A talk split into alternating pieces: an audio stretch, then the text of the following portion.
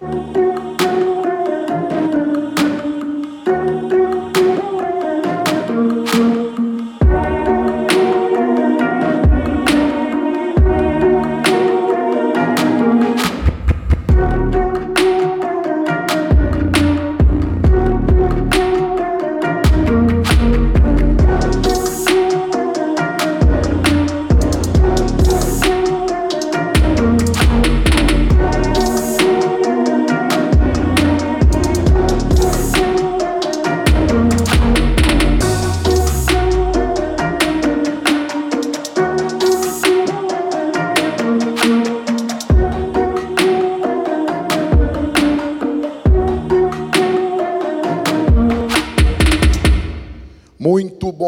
meus irmãos. Meu nome é Jackson, sou um dos pastores dessa igreja e nós estamos em uma série de sermões sobre batalha espiritual. Tá bom, vintinho para vocês aí? Tá pegando aí? Tá bom? Semana de número 16, vença sua guerra contra a ferida paterna. Eu quero falar um pouquinho sobre isso, eu acho que isso é extremamente importante para nós. Tá bom? Acredito que a ferida paterna, ela é um dos ataques mais comuns do diabo contra você. Provavelmente isso é o que o diabo mais vai usar para atacar você, destruir você, para arrebentar com a tua vida. Porque se ele conseguir destruir o teu relacionamento com o teu pai terreno, ele provavelmente, muito provavelmente, ele vai destruir em algum momento da tua vida o teu relacionamento com Deus. Um pouquinho mais de retorno aí, o pessoal que está ali em cima ali. Um pouquinho mais de retorno, gente. Tá bom? Ok? Ok, irmãos? Amém? Amém? Tamo junto? Vocês vieram aí? Tamo junto? Olha aqui para mim. Existem cinco tipos de pais. Existem mais, né? Nós vamos nos focar aqui em cinco tipos de pais. Um pouquinho de retorno mais aí, gente. Não está tá abrindo aqui o retorno. Primeiro é o pai trágico. Esse aqui é o pai que ele não está em cena, ele não está presente. Obrigado. Ele não está presente, ele não está junto, porque ocorreu alguma coisa. Ou ele faleceu, ou ele ficou doente, ou ele ficou sem condições de cuidar de você. Na maioria das vezes, um problema médico, ele ficou debilitado e ele não pode cuidar de você não pode proteger você, não pôde estar com você, e talvez você é filho desse tipo de pai. E isso impactou grandemente a tua vida. O segundo é o pai terrível. Diferente do primeiro, esse ele é um pai que ele está ausente sem um bom motivo. Ele simplesmente se ausentou, abandonou você, abandonou a sua mãe, abandonou os seus irmãos. Ele ama sexo e odeia a consequência do sexo. Ele odeia isso. E isso trouxe feridas profundas em você, porque ele não tinha nenhum interesse em ser teu pai. E essa é a realidade. Terceiro, é o pai duro. Esse é o pai autoritário, dominador, intimidador. Ele ameaça como um sargento, ele se porta como um instrutor dentro de casa, como um chefe. Ele grita, ele é horrível. O pai duro, ele abusa da família. Ele é um abusador. O quarto é o pai carinhoso. Esse pai é o papai gentil. Ele é doce. Ele é bom. Ele está atento às necessidades da família. Só que ele não possui firmeza. Atenção aqui, ó. Ele não possui firmeza. Então ele é atropelado por caras durões. Ele é atropelado. Ele permite que os seus filhos sejam intimidados pelos outros. Ele permite que seus filhos sejam empurrados. Ele observa a filha dele sendo feita de objeto e não faz nada. Essa família muitas vezes, muitas vezes, está financeiramente falida. Esse homem não se resolve, não cuida da sua casa, esse cara, ele é muito gentil. Então, em todos os locais onde ele está, ele é atropelado. Ele é atropelado no serviço. Ele é atropelado como pai. Ele é um homem fraco em todas as áreas da sua vida. Ele tolera namorados abusivos para sua filha. O primeiro é o pai trágico, o segundo, o terrível, o duro, o carinhoso, e o quinto é o pai excelente. Esse pai, ele não é perfeito, mas ele é piedoso. Jesus é o centro da vida dele. Ele é sábio. Ele sabe ser duro pela família e sabe ser carinhoso com ela. Ele sabe ser firme quando precisa ser firme. Ele cuida financeiramente da sua casa, ele cuida espiritualmente, socialmente. Ele intencionalmente, atenção, ele nutre um espaço, um, um ambiente onde sua família pode conviver. Ele tem outras famílias e ele nutre amizades. Ele nutre.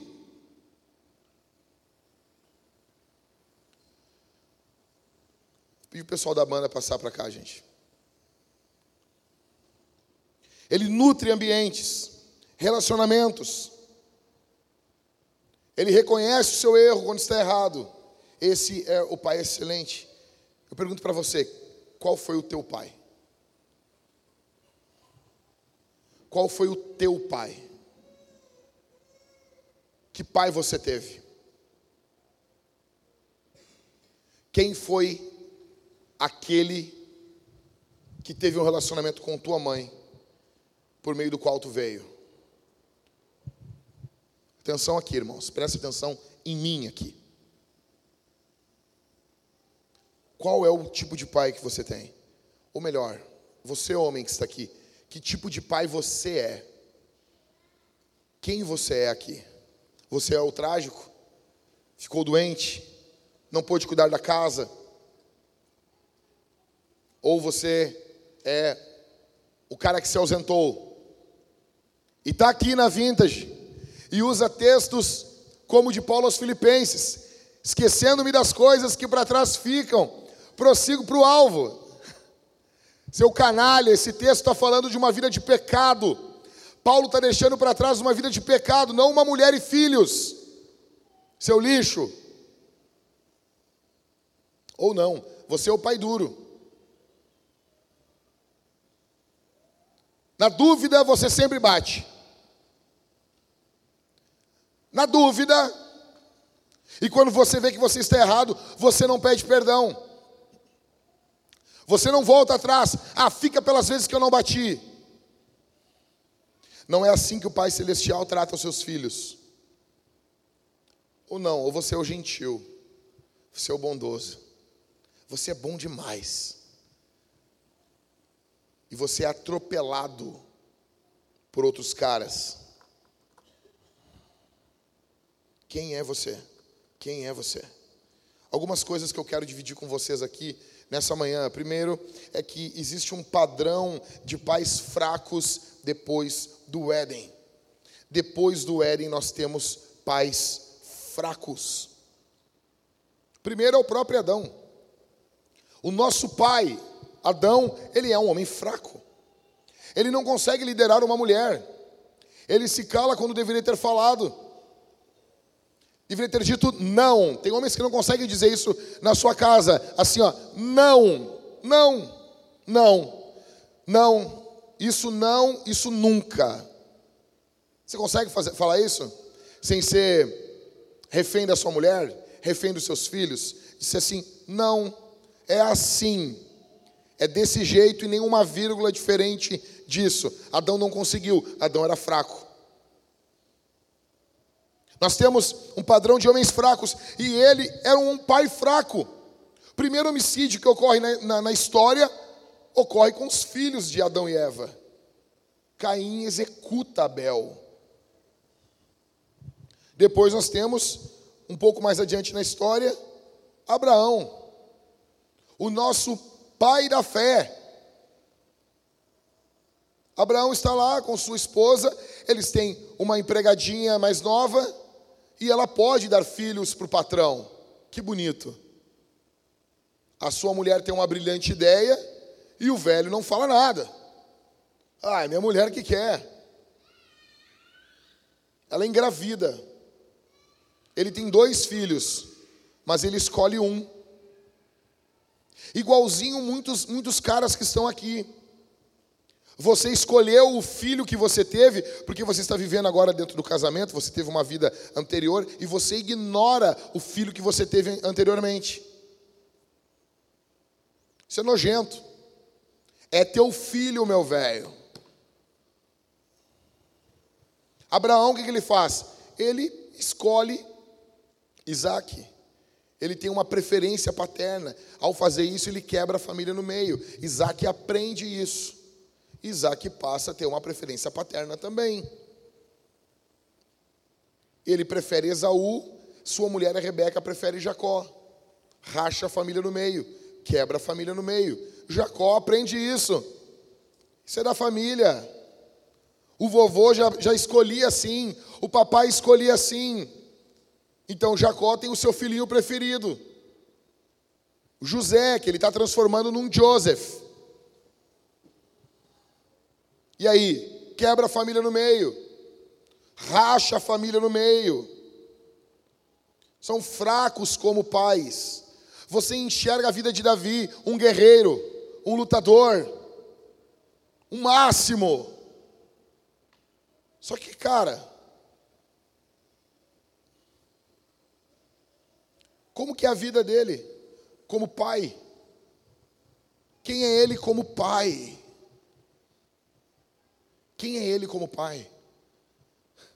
Aminon, debaixo das barbas dele, debaixo das barbas dele, está tendo tesão pela irmã. E ninguém não tem coragem de chegar e chacoalhar o guri pelos ombros e dizer: Tchê, eu estou vendo que tem algo errado aí. Sabe, eu noto, eu vejo as pessoas, as coisas estão, estão estranhas do lado delas e elas não conseguem reagir. Não conseguem reagir. Tu tá, tu tá tarado pela tua irmã? Porque não pode falar isso. As pessoas estão vendo. As pessoas, eu não vou falar. O que, que acontece? O cara violenta a irmã. O rei não faz nada. Escândalo real. O que, que ocorre depois? Ele começa a notar a intenção em Absalão, em executar o seu irmão. Ele não confronta Absalão em momento algum. Em momento algum. Ah, vamos sair, vamos passear. Leva os teus irmãos. Transferindo a responsabilidade para os irmãos. Como assim? Ah, Absalão quer matar Aminon. Mas ele não vai matar Aminon porque os irmãos estão juntos. Davi é provavelmente o pior pai das Escrituras. E talvez alguns são assim como ele. Pegaram, aprenderam isso. Cara, para para pensar isso aqui. Que a maior crise geopolítica do mundo hoje, ela é fruto de uma ferida paterna. Qual é o maior problema hoje no mundo de, de geopolítica? É o relacionamento do, do, dos países árabes com Israel. E os árabes são descendentes de quem? De Ismael. Os judeus descendentes de Isaac. Está claro aqui que os muçulmanos, que não são todos os árabes, mas grande parte dos árabes, não quiseram adorar o Deus de Isaac, por causa de uma figura paterna, de uma ferida paterna. Então o que, que ocorre? Eles escolhem um demônio com o nome de Alá. Alá não é Deus, Alá é um demônio. E eles passam a adorar esse demônio por causa de uma ferida paterna. Escute. Deus criou a família, porque o nosso Deus é, um, é, ele é familiar. Deus criou a família. Satanás falsificou isso com relacionamentos distorcidos, com famílias quebradas. Seis formas que você identifica uma ferida paterna. Você tem que conseguir identificar isso. Primeiro, medo. Pessoas que sofreram uma ferida paterna, possuem medo. Medo. Medo da vida. Medo de novidades, medo de desafios. Você olha a vida de Jesus, Jesus não é assim. Jesus possui possui prontidão para a existência. Ah, ele é Deus, eu estou falando dele também como homem. Jesus, o nosso Salvador, que morreu em uma cruz e ressuscitou ao terceiro dia, ele tem uma postura aberta para a vida. Pessoas que sofreram uma ferida paterna, elas são medrosas. Elas têm medo do trabalho, elas têm medo de constituir família, elas têm medo de casamento, elas têm medo de filhos. Ferida paterna. Talvez a tua vida é uma vida de medo. Talvez a tua vida é marcada por medo. Segundo, imaturidade. Para você ter uma pessoa madura, você precisa de um mentor. E normalmente é um pai, ou um pai espiritual, ou um pai na fé.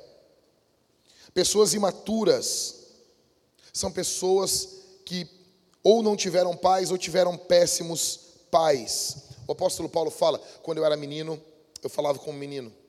Agora que eu sou homem, eu me porto como homem. Olha a quantidade de homens fracos hoje. Pior coisa que tem é um homem que quer ganhar as coisas por pena. Deixa eu dizer uma coisa aqui, minha irmã, jovenzinha. Não namore não casa com ninguém por pena. Pior coisa é por pena. Sabe? Eu vou, eu vou fazer uma pergunta aqui. Quem aqui conhece uma mulher que, quer, que, que já acreditou que podia recuperar um homem? Quem aqui conhece? Não, deixa eu ver mesmo. Não, vai tomando com vontade aí, tá? Tu tomou um Nescauzinho de manhã. Olhem, olha só, segura aqui. Vocês tinham que ver isso aqui. O pessoal da internet não está vendo. Vocês tinham que conseguir ver.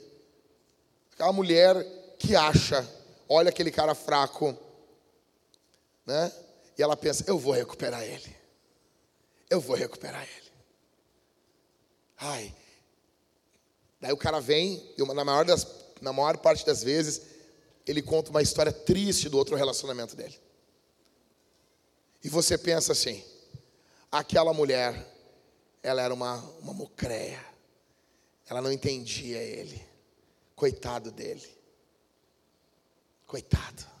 Ele só precisa de alguém que, que ame ele, entenda. Ninguém, tu passa a pensar que ninguém entendeu, ninguém entende o teu pretendente, ninguém entende ele. O chefe demitiu ele muito ah, não entende ele. Ninguém vê o potencial dele. Só tu, né, irmã? Só tu. Só tu vê o potencial dele. Nós temos um desfile de imaturidade hoje, porque nós somos fruto de uma geração de pais fracos. Não se irrite comigo com o que eu vou falar. Não se escandalize num domingo pela manhã. É por isso que a gente planta igreja para poder falar isso. Se eu estivesse na convenção batista, eles já teriam me caçado há muito tempo. Enquanto tá com um tiquinho durinho, o cara esquece dos filhos. Aí vai ficando velho, começa a ficar velho chorão. Porque lá o pinto já não sobe mais. Daí não é amor pelos filhos. Ei, não é amor pelos filhos é só admissão de fraqueza e vendo que a morte está batendo a porta.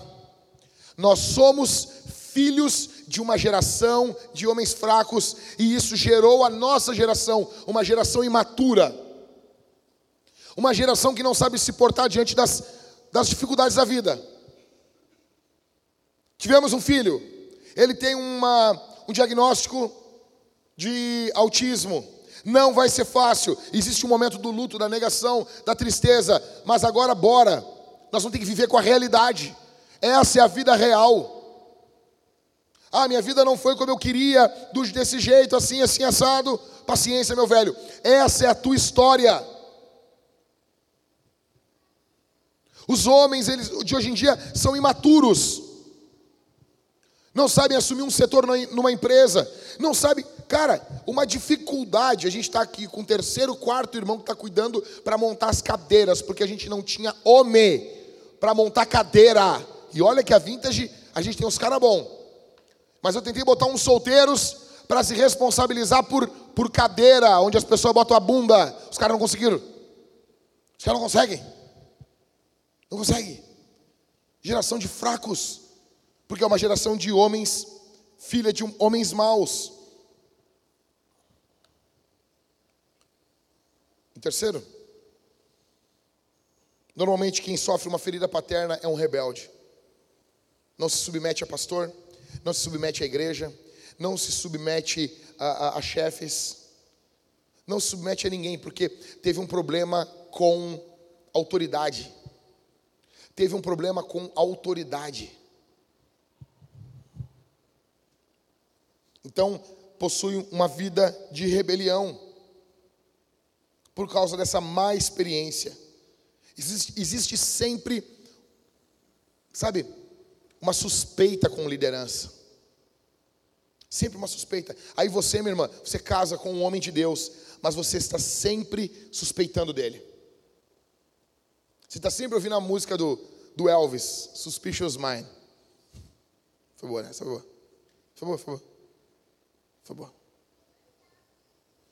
Quarto, egoísmo. Qual é a ordem de um lar saudável? Qual é a ordem de uma casa saudável? Quem tem mais valor dentro de uma casa? Deus. Depois, quem vale mais? Os pais. Quem tem mais importância? Os pais. E depois, os filhos, de igual valor. Só que o que ocorre? Homens fracos, pais, pais fracos, eles introduzem uma desordem amorosa dentro do lar. Então há uma preferência normalmente por, por um filho ao invés da esposa.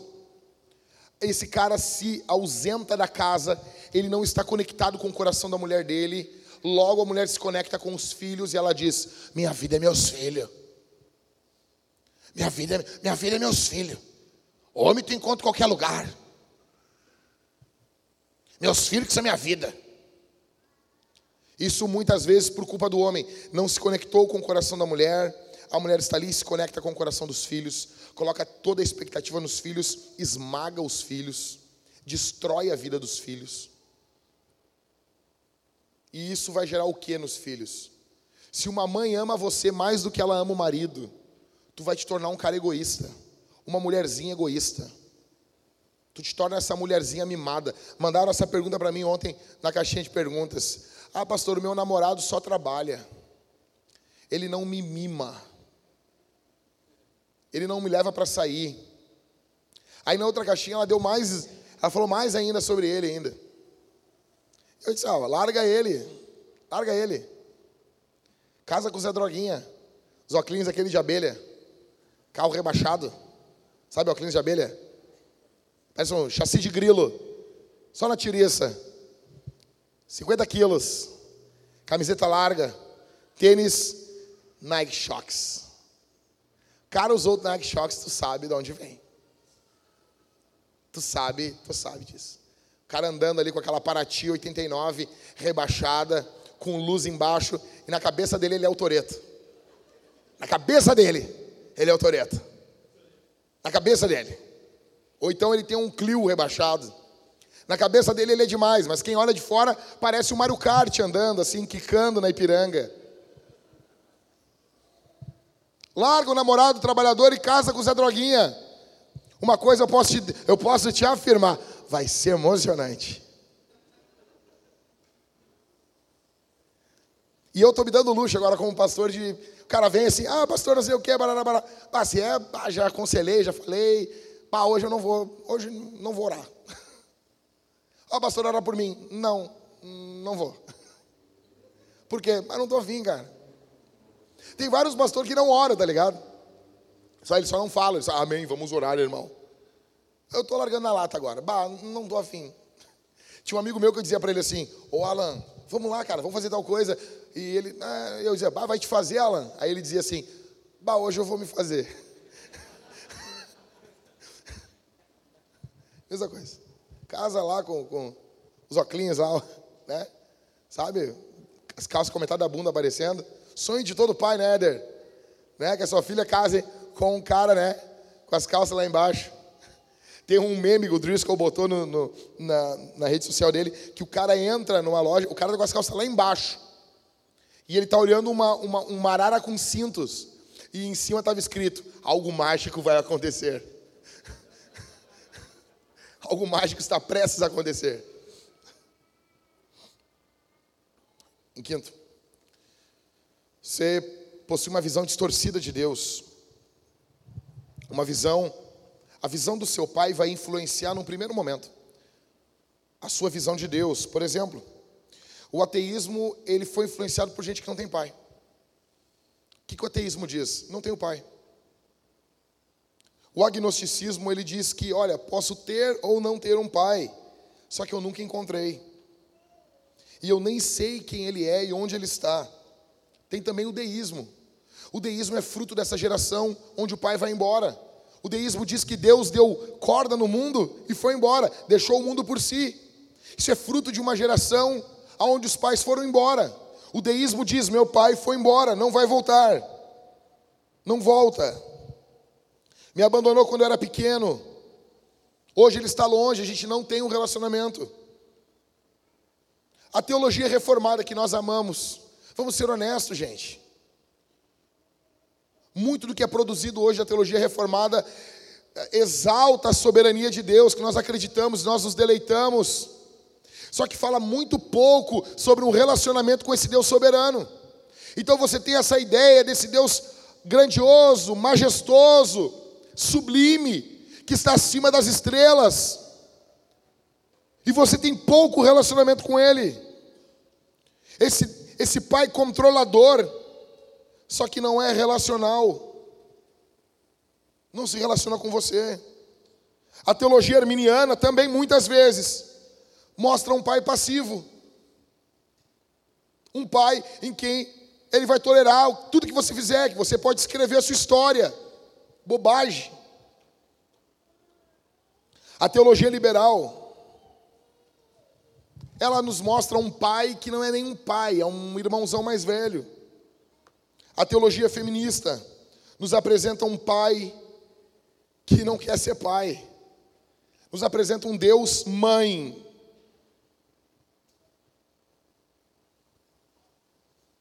Entenda isso. A sua visão do seu pai vai influenciar a sua visão sobre Deus. Em sexto, falta de mentores na vida real. Atenção aqui. Atenção. Pessoas que foram feridas pelo pai, por pai, possuem uma ferida paterna, elas têm dificuldade de se conectar com homens e mulheres mais velhos, elas não se conectam.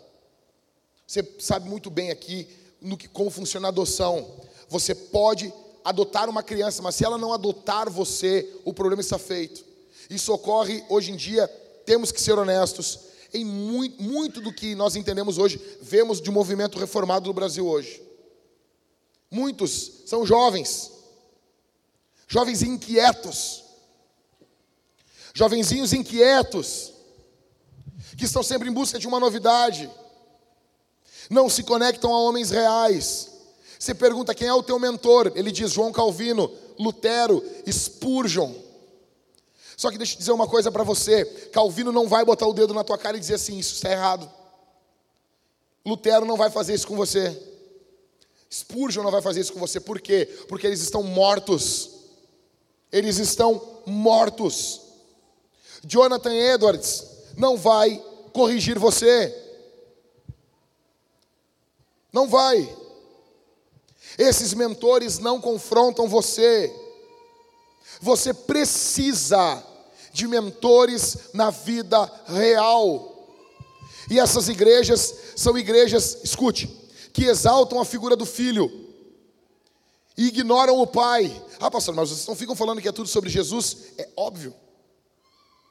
Jesus é o Deus conosco, é o Deus que veio, ele veio até nós para nos revelar o Pai para nos revelar o Pai. Jesus é a chave para entender toda a Bíblia, óbvio. Tem gente que usa isso até de forma errada, mas é óbvio.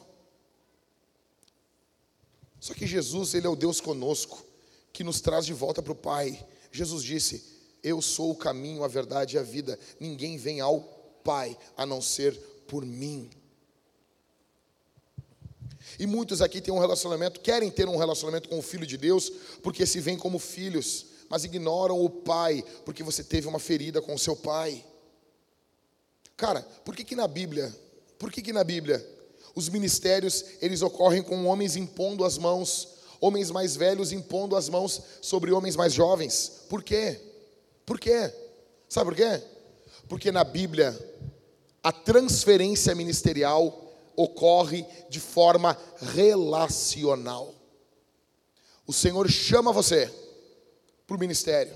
Então você começa a andar com homens maduros.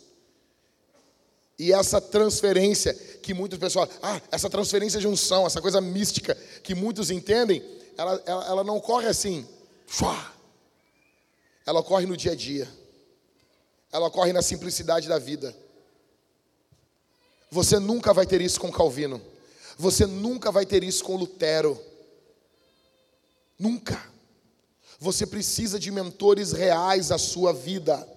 Você precisa de pessoas andando com você, junto com você. Se aliar com os mortos não vai ajudar você. Não substitui um relacionamento real com gente real, que vai muitas vezes ofender você, que vai muitas vezes fazer coisas que não é legal para você, que você também vai fazer para elas. Então, essa ferida paterna faz você não se conectar com mentores da vida real, porque você sabe que você pode ser ferido, e pode, e talvez vá, mas lembre-se que você também fere.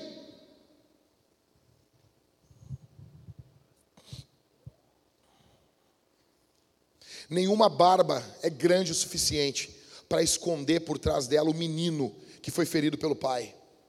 Nenhuma. Nenhuma. A ferida paterna leva leva a pessoa ao espírito de Absalão. O que que Absalão falava? Absalão dizia assim: "Olha, se eu estivesse governando, teria justiça. Se eu estivesse governando, as coisas estariam bem. Se eu estivesse coordenando, tinha justiça, tinha coisas corretas." A coisa que mais mata uma liderança de uma igreja é a postura de Absalão, de ir roubando o coração do povo. Absalão roubou o coração do povo. Um homem anti-lei. Em primeiro lugar, existe um padrão de pais fracos depois do Éden. Em segundo, se você restaurar os homens, você vence a guerra. Se nós restaurarmos os pais, nós venceremos a guerra. Olha para mim aqui uma coisa aqui. Cara, presta atenção nisso aqui todos os programas, não, não, não, vou dizer todos, mas a esmagadora maioria dos, de todos os programas sociais do Brasil, a grande maioria de todos os programas, tipo, mais de 90%, é uma tentativa governamental de substituir um homem dentro de uma casa, de substituir um pai. Então nós temos Bolsa Família. Ah, mas tem pais que passam por dificuldades. Sim, mas a esmagadora maioria de quem recebe o auxílio do governo é porque não possui um pai trabalhador. Inteligente, que sabe negociar, que sabe falar, que sabe se portar, que sabe se apresentar numa empresa. Você está numa selva, meu irmão. É os seus filhos, você sabe se vender, você sabe se conectar. Não, são homens fracos, o Barba está aqui? Não tem? Barba, a gente estava conversando eu e o Barba essa semana. Dificuldade, Barba, de conseguir um cara para trabalhar na barbearia. Ah, não tem emprego. São 16 milhões de desempregados no Brasil. Mentira. Existe muita gente que não quer trabalhar. Existem muitos homens que não querem trabalhar. Os caras não querem. Os caras não querem. Consegue? Que, que, que tu quer? Barba, chega pro barbeiro. O que, que tu quer para um barbeiro? Ah, eu quero que o cara chegue no horário. Corte o cabelo e a barba das pessoas.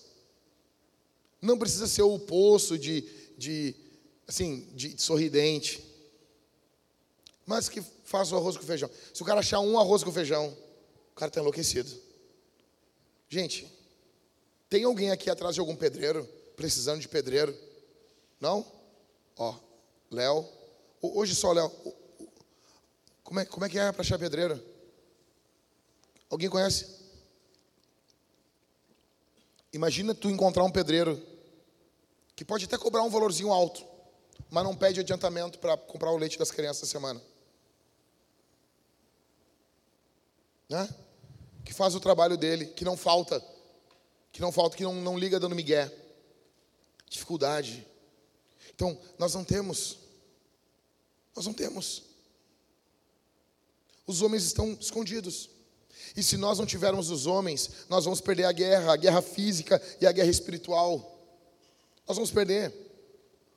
Com todo respeito, minhas irmãs, mas a igreja não foi projetada por Jesus para ser, sabe, a, a, lá a ilha das Amazonas. Tem muita igreja que é a ilha das Amazonas. Sabe aquelas pastoras braba? As mulheres braba? Tem. Tem as pastoras braba. Essa em casa deve ser uma mansidão. Você já pensou isso? Admite. Sabe? Aí, tu, aí, aí chegam e dizem assim: Ah, pastor, por que, que as mulheres da minha igreja não conseguem marido para casar? Eu, porque vocês castraram os homens. Se nós ganharmos os homens, nós ganhamos a guerra. Olha o que diz Malaquias capítulo 4, verso 6. Ele converterá o coração dos pais aos seus filhos e o coração dos filhos aos seus pais, para que eu não venha e castigue a terra com maldição. Olha só isso aqui. Isso aqui é o último versículo da Bíblia no Antigo Testamento. Por 400 anos, isso aqui foi o final da Bíblia. Tá bom? Isso aqui foi tipo Apocalipse para o povo de Israel finalzinho da Bíblia ali. Eles carregavam a Bíblia, eles olhavam o final ali, era o último versículo. Imagina isso. Tu nota que o Antigo Testamento ele ele ele está esperando alguma coisa acontecer, né? Diferente diferente assim do que a gente nota a execução final ali em Apocalipse, espera a volta de Jesus. Jesus vai voltar. Aqui não, aqui havia uma, uma, uma expectativa. Olhe de novo. Ele converterá o coração de quem? A quem? E o coração dos filhos aos seus. Olha o que ele diz: para que eu não venha e castigue a terra com maldição. Tem dois grupos de pessoas aqui nesse texto. O primeiro, os amaldiçoados. O que que tem que ocorrer para que não tenha maldição? Vamos lá, isso aqui, isso aqui nós vamos fazer uma exegese ao vivo. O que, que tem que ocorrer nesse versículo aqui para que não tenha maldição? Alguém aí, um líder aí, se levanta e fala aí. Quem? Exatamente. Logo, então o que, que a gente está vendo aqui? Se o pai está convertido ao filho, a consequência, provavelmente no texto, é que o filho se converte ao pai e não tem maldição. Ou seja, quando o pai não é convertido ao filho, o que, que nós temos? Maldição. Primeira, primeiro grupo que o texto nos mostra: pessoas amaldiçoadas. Sim, é isso. O que é maldição? O oposto da bênção. É bênção ter um pai que tem o coração convertido ao filho? É. Quem não tem, não tem essa bênção, está amaldiçoado. Como assim, pastor? É o texto. Ah, mas é que não é legal assim. Vamos dar uma. Vamos, vamos chamar um teólogo para dar uma interpretaçãozinha gourmet para nós aqui. Porque não é legal, eu não, eu não vou voltar para casa bem. Eu já estou tremendo, pastor. Pô, não é legal ouvir isso no domingo de manhã. Eu vou sair para almoçar, eu quero comer um bife parmegiana. Não vai ser legal, vai fermentar, pastor, eu não vou ficar bem. Por favor. Sim. O primeiro grupo são os amaldiçoados. Quando o pai não tem o coração convertido ao filho, quando o pai não está disposto pelo filho, isso gera muitas vezes no filho um coração não convertido ao pai. O resultado são esses filhos de homens fracos, que amam o sexo, mas odeiam suas esposas. Então você não vê conversão. E o termo é exatamente esse. O coração do pai tem que ser convertido ao filho. Isso gera esse efeito oposto. Tá, mas como é que é isso? Você nota isso mais ou menos no cristianismo. O coração do cristão é convertido a Deus. O coração do homem deveria ser convertido à sua esposa e vice-versa. O primeiro grupo é o grupo dos amaldiçoados, o segundo é o grupo dos abençoados. Quando o homem encontra Deus, o Pai, ele recebe um novo coração. Um coração paternal, ele passa a amar os seus filhos assim como o pai lhe ama.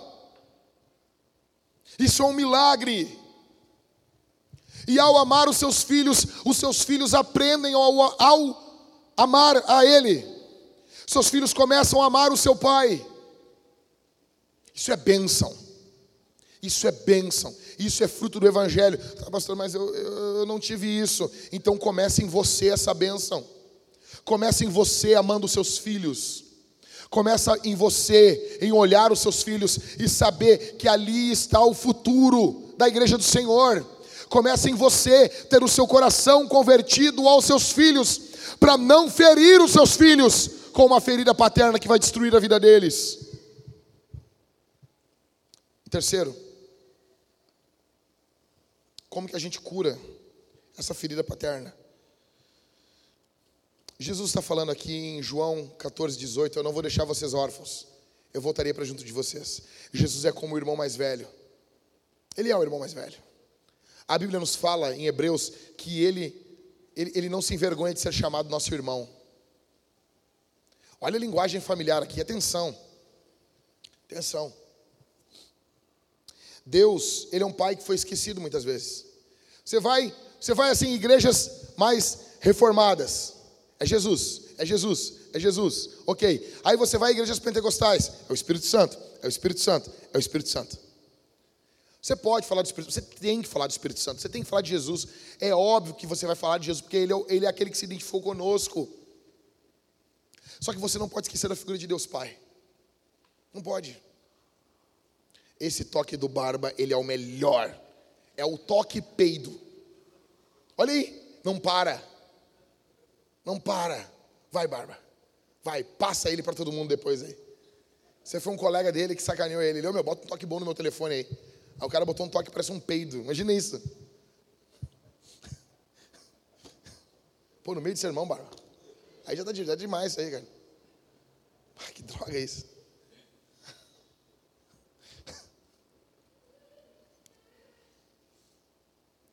O que, que você vê em igrejas que são que ignoram o pai? Você vê imaturidade. Em muitas igrejas pentecostais, uma imaturidade com os dons. Em muitas igrejas reformadas, uma imaturidade em discussões. Você vê imaturidade. Você vê só imaturidade. Jesus, ele é a imagem de Deus. Então você tem o Filho para você conhecer o Pai. Ele é a imagem do Deus invisível, diz Colossenses, capítulo de número 1. O Filho, ele nos conduz ao Pai. Verso 9 aqui. Jesus respondeu: Há tanto tempo estou com vocês, Felipe, e você ainda não me conhece. Quem vê a mim vê o Pai. Como é que você me diz, mostre-nos o Pai? Jesus está conduzindo ao Pai. Ok, pastor, como que eu curo uma ferida paterna? Ok, eu estou te ouvindo, eu identifiquei, eu tenho essa ferida. Minha vida ela é zoada por causa disso. Em primeiro lugar, para curar uma ferida paterna, você precisa perdoar o seu pai terreno. Ele pode ser tanto um pai espiritual como um pai físico. Mas ele é aqui, nessa terra, desse mundo. Você tem que perdoar ele. Simples assim. Simples assim. Tu quer ver uma pessoa que não perdoou? Eu estava conversando, foi com a Cid, eu acho. Do. Daqueles. Quem aqui já viu aqueles Reels que tá direto? Que começa tocando aquela música sem vergonha do, Michael, do George Michael. E aparece uma pessoa meio gordinha, assim, sabe? E daí a pessoa diz assim: ah, ele não me quis, vamos ser só amigo, não conta para ninguém que a gente ficou, né? Quem aqui já viu? Aí muda a música, a mesma música, entra os instrumentos, pá, aí tá o cara shapeado, bonito, tá a mulher toda bonita. Quem aqui já viu? Quem aqui já viu esses reels? Viram? Viu? Vocês têm que ver, gente. Eu vou mandar no grupo da igreja ainda. É muito engraçado. Tá uma pessoa com as espinhas na cara, assim. Ai, não conta que a gente ficou. Ah, nós vamos. Aí tocando uma musiquinha do George Michael. Não dá para largar aqui por causa da transmissão. Aí, daí muda, a pessoa mudou. Ah, não me quis. Cara, primeiro de, eu, queria, eu tenho vontade de entrar nesses reels e falar com a pessoa, nem tu te queria. Porque tu também mudou. Primeiro de tudo. Quem tem gordofobia é tu que tu quis emagrecer. Tá bom? Tu não queria tuas banhas. Se tu não queria tuas banhas, por que, que os outros que querer? E agora, segunda pergunta. E agora que tá todo bonitão, toda bonitona aí, tu quer casar com o gordinho? Não quer também. Seu sem vergonha. Né? Também. E, e outra pergunta. Que, velho, que vida, hein? Porque o cara demorou um tempão para botar um shape, para emagrecer. A mina demorou um tempão para ficar toda bonitona, botar aqueles vestidos a vácuo, sabe? Que até em igreja hoje em dia tem isso aí. Aí tá lá, e quando chega nesse nível, de quem que a pessoa lembra? De quem deixou. Meu, o cara viveu pensando. O cara, cara, eita amor, hein? Tu não superou isso ainda. Sabe? A pessoa não superou. A pessoa ainda está ligada naquele evento lá, na terceira série. Ela não quis dançar comigo a dancinha lá da festa junina. Pô, meu, tu parecia um pincher, velho. Ela não queria mesmo. Ah, ela só namorava os caras do time de vôlei. Tu era um anão, cara. Ela não queria. Ah, o pastor é anãofóbico. Velho, o que, eu estou falando isso? O que, que tem a ver com perdoar o pai terreno? Tudo. Essas pessoas nesses reels, é, isso mostra que elas vivem a vida presas em um evento. E muitos aqui vivem a sua vida presas, presos em uma ferida paterna. Talvez você não tenha como voltar a ter um relacionamento perfeito com seu pai. Alguns aqui não vão ter nem como se relacionar Talvez eu não estou querendo aqui, meu velho, sabe? Tu teve um pai abusador, sabe? Um pai abusador, um pai assim complicado, meu.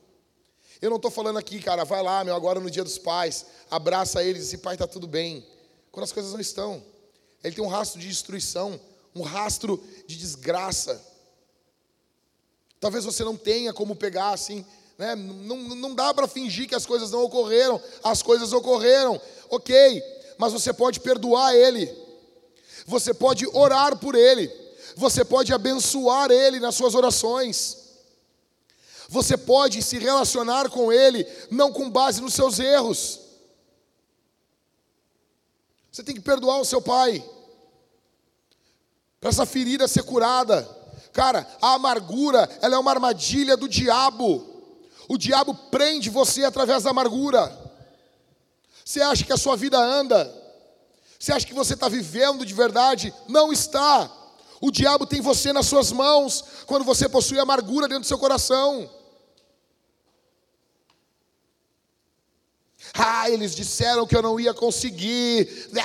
Ah, eu consegui. Puxa vida, hein, meu? Que motivação, hein? Que droga, hein?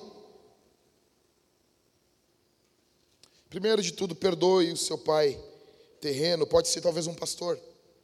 Você teve um, um mau pai na fé. Perdoe. Perdoe. Segundo, você precisa se aprofundar no seu relacionamento com Deus Pai. Olha aqui para mim. Quem é adotado precisa abraçar a adoção. O problema hoje em dia é que muitos adotados não adotam o pai, não adotam a mãe. Você foi adotado por um Pai celestial. Olha o que diz Gálatas, capítulo 4, do verso 6 ao verso 7. E porque vocês são filhos, Deus enviou o seu Espírito, o Espírito do seu Filho, ao nosso coração. Ai, Deus não entra no nosso coração, só se for no teu, ô oh, parede esbranqueada. Deus enviou o Espírito do seu Filho ao nosso coração, e esse Espírito clama: Abba, Pai. Assim você já não é mais escravo, porém filho, e sendo filho, também é herdeiro de Deus. Você tem noção disso? Você tem, você tem um pai, você não é órfão. Você não é órfão. Você não está avulso no mundo. Você não está avulsa no mundo, minha irmã. Você tem um pai que ama você. O Espírito clama, Aba, Pai. Ah, pastor, eu sei o que é Aba, eu sei o que é Aba. O que é Aba? É paizinho. Puxa vida, aí, aí tu me quebra. Em inglês é daddy. É. Para com isso. Para com essa maconha. Aba é pai. Tá bom? É pai. É pai. Entenda isso. Esse espírito clama Aba Pai. Ele clama Pai dentro de você. Você é filho, você não é escravo. Você é um herdeiro de Deus. Você tem noção disso? Cara, você tem noção que Deus doou Deus para você? Deus doou Deus para você. Você, você ganhou Deus. Você ganhou o Espírito. Você tem a eternidade por herança. É por isso que o apóstolo Paulo, tudo é nosso. Tudo é nosso.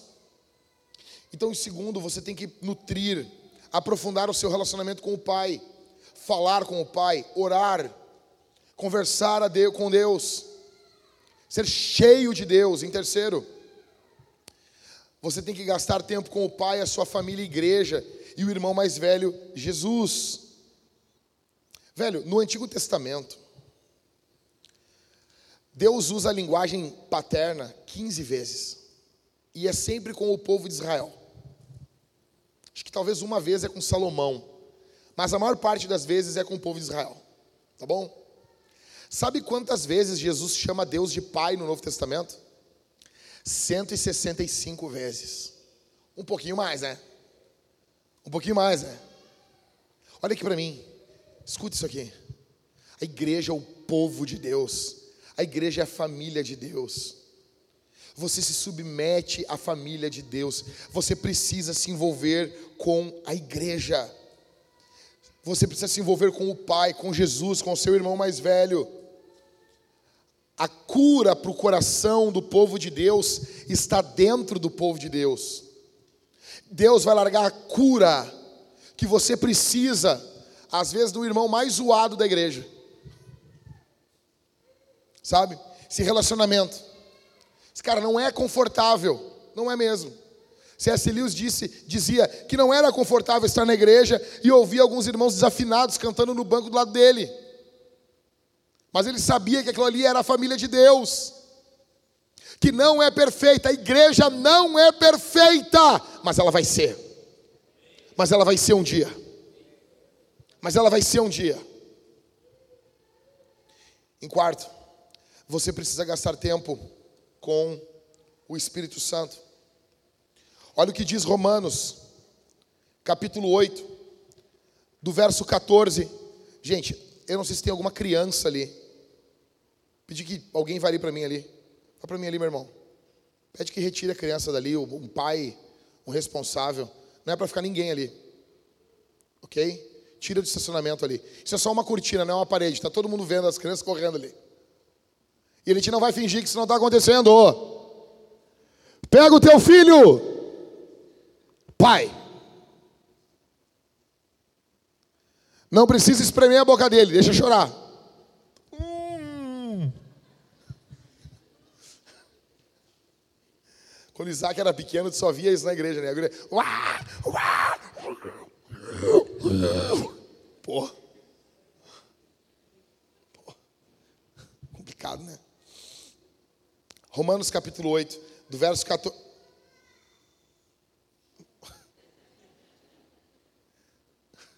Romanos 8, do verso 14 ao 17.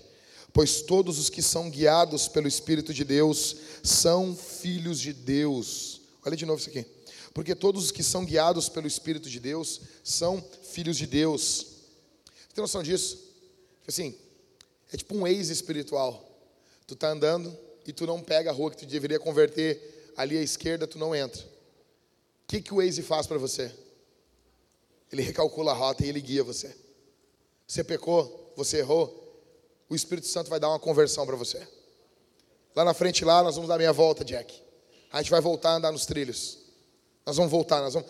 É, é isso que Paulo está falando, porque todos os que são guiados pelo Espírito de Deus são filhos de Deus, porque vocês não receberam o espírito de escravidão. Olha o que Paulo está repetindo o que ele falou em Gálatas.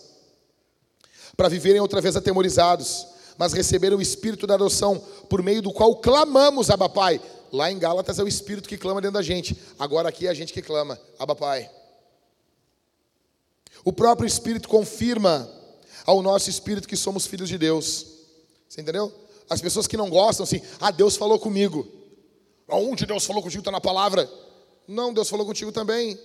Falou dentro do teu coração. O que, que Deus falou comigo? Que tu é filho de Deus. Falou ou não falou? Não falou. Então tu não é filho de Deus. O Espírito Santo fala com a gente. Verso 17. E se somos filhos, Paulo segue a mesma sequência lógica. Somos também herdeiros. Herdeiros de Deus e co-herdeiros com Cristo. E se com ele sofremos, para que também com ele sejamos glorificados. Ou seja, você não está sofrendo em vão. Você tá, o sofrimento que você sofre não é em vão quando você é filho de Deus. E se você não tiver o teu coração curado contra a ferida paterna, você vai inevitavelmente ter o teu coração aberto a demônios. Essa série de batalha espiritual está tratando disso. Basicamente, as nossas ações, a nossa vida, ou você invoca os demônios, ou você está invocando o céu sobre você. Se essa ferida paterna não for curada dentro do seu coração, você vai viver uma vida de medo, de escravidão. Pessoas curadas, elas passam a ter um relacionamento com o Espírito Santo. E ele vai guiando você. Em quinto, você quer ter uma, a tua ferida curada pelo Pai? Presta atenção aqui. Olhe para Jesus abandonado pelo Pai. Na cruz, Jesus foi ferido pelo Pai por você. A Bíblia diz em Isaías 58, 53, 8: Ao Senhor, porque o Senhor se agradou em moê-lo. O que, que ocorreu na cruz? O Pai feriu o filho, para que toda ferida paterna fosse curada. Jesus foi ferido pelo Pai na cruz. Ah, pastor, mas eu fui abandonado. Jesus foi abandonado pelo Pai na cruz para que a ferida dele curasse a ferida da sua alma. Ele disse na cruz do Calvário: Pai, Deus meu, por que tu está me abandonando? Por que me abandonaste? Essa ferida causada no filho, ela é essa ferida que cura você. Esse sangue que escorreu de Jesus é o sangue que purifica você, é o sangue que restaura você. É o sangue que levanta você, é o sangue que protege você. Há poder no sangue de Jesus. Olhe para Jesus, ele foi ferido pelo Pai, ele recebe essa ferida para curar a tua ferida, ele recebe esse machucado para curar os teus. Olhe para Cristo. Olhe para Cristo, essa é a tua história. Em último,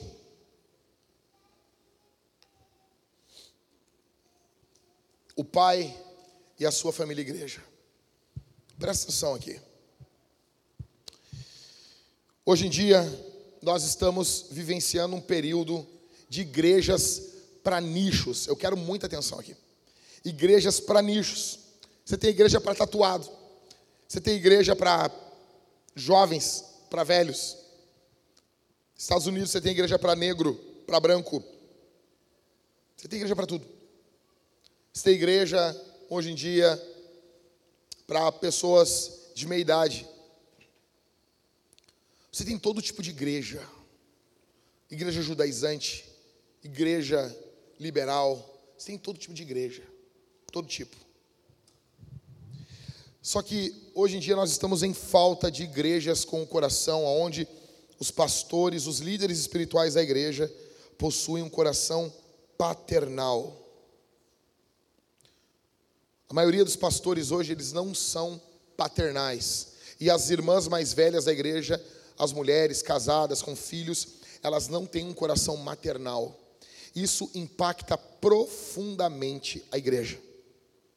Profundamente profundamente. O pastoreio, ele envolve paternidade. E deixa eu dizer uma coisa para você.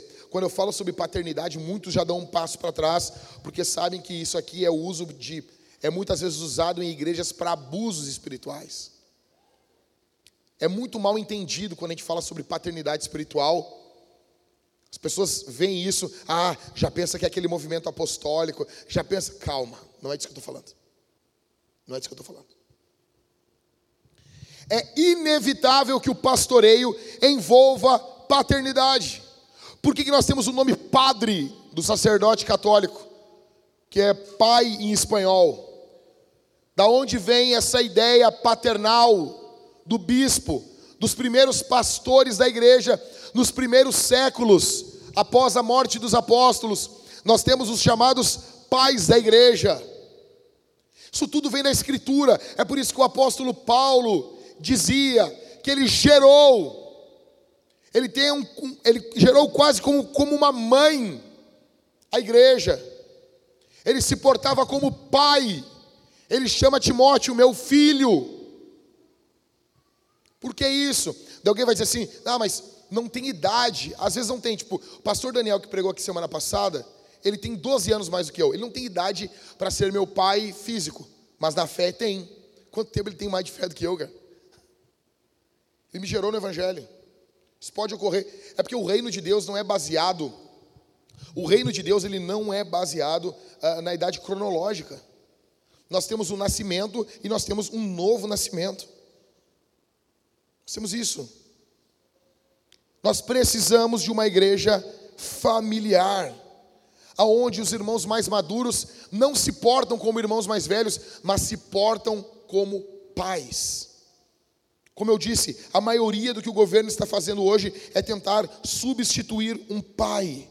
E todos aqui, meus irmãos, temos feridas, temos dores geradas por pais terrenos ou espirituais. Nós precisamos de cura. E se você é um irmão mais velho, uma irmã mais velha aqui, eu quero que você tenha uma postura paternal, uma postura maternal dentro da igreja. Você precisa, ter, você precisa ter essa postura. Escuta que eu vou dizer aqui um negócio. Presta atenção. Eu acredito que nós estamos diante de uma reviravolta que vai ocorrer na igreja ocidental. Está prestes a ocorrer. Nós tivemos um tipo de igreja sendo impactado pela geração baby boomer, que é aquela geração pós-guerra. Então, essa geração pós-guerra vem e a igreja no mundo ocidental ela é revolucionada, ela é mudada. Então essa geração, ela queria uma igreja mais acessível, mais prática, uma igreja não tradicional, não tão tradicional como a igreja dos seus pais. Aí depois vem a geração X, que é uma geração aonde as pessoas plantam suas próprias igrejas, estabelecem suas famílias, e vivem como uma comunidade de irmãos mais velhos, devido a feridas paternas, devido à falta de vontade de mulheres a se portarem como mães espirituais, porque não é legal ser chamada de senhora, senhora está no céu, minha irmã, se tu casou, tu é senhora, senhora é pronome de tratamento para quem é casado, para com isso, tu é uma senhora, minha esposa quando a gente casou, a Thalita tinha 19 anos. Com 19 anos ela era uma senhora. Os caras, ah, não sei o que, senhor. Eu, se o cara me chama de senhor, eu fico bem sério. Assim. Eu tinha 22 anos, eu era um senhor. Sim, sou um senhor. Por quê? Sou um homem casado. Com 22 anos eu estava casando. Simples. Não adianta, meu irmão, minha irmã, tu tá com a cara enrugada e tu querer, que, tu querer ser a guriazinha. Não, não é mais. Não é. Não adianta, não adianta, senhora. E essa falta, esses homens que não querem ter essa postura paternal, que querem ser o, o, o gurizão, o irmãozão, né? Não tem uma postura paternal. Nós temos igrejas que estão perdendo, estão enlouquecendo. Cara, eu não vou dizer o nome da igreja, por ética. Mas aconteceu aqui, aqui pertinho da gente, em Canoas. Um amigo do Cauê contou para o Cauê o seguinte, cara, eu tava fui na igreja no sábado. Quando eu estou entrando na igreja, o cara botou a mão no meu peito assim, peraí, pera lá, meu, onde tu vai? Na porta da igreja. Aí disse, eu vou no culto, entrar. Peraí, mas quantos anos tu tem? Aí o cara disse, eu tenho 38. Não, não, não, dá para entrar nesse culto aqui não. Assim. Isso aqui é culto de jovens. Deu cara? Não, é brincadeira, né? Não, não pode. Acima dos 30 já não entra. Deixa eu explicar uma coisa. Eu vou falar uma verdade aqui que vai ser chocante para algumas pessoas.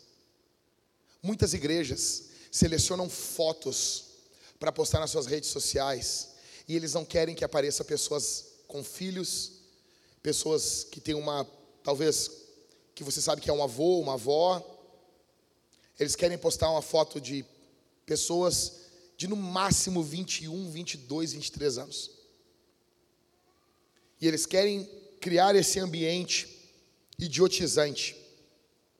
E muitas dessas igrejas cresceram muito.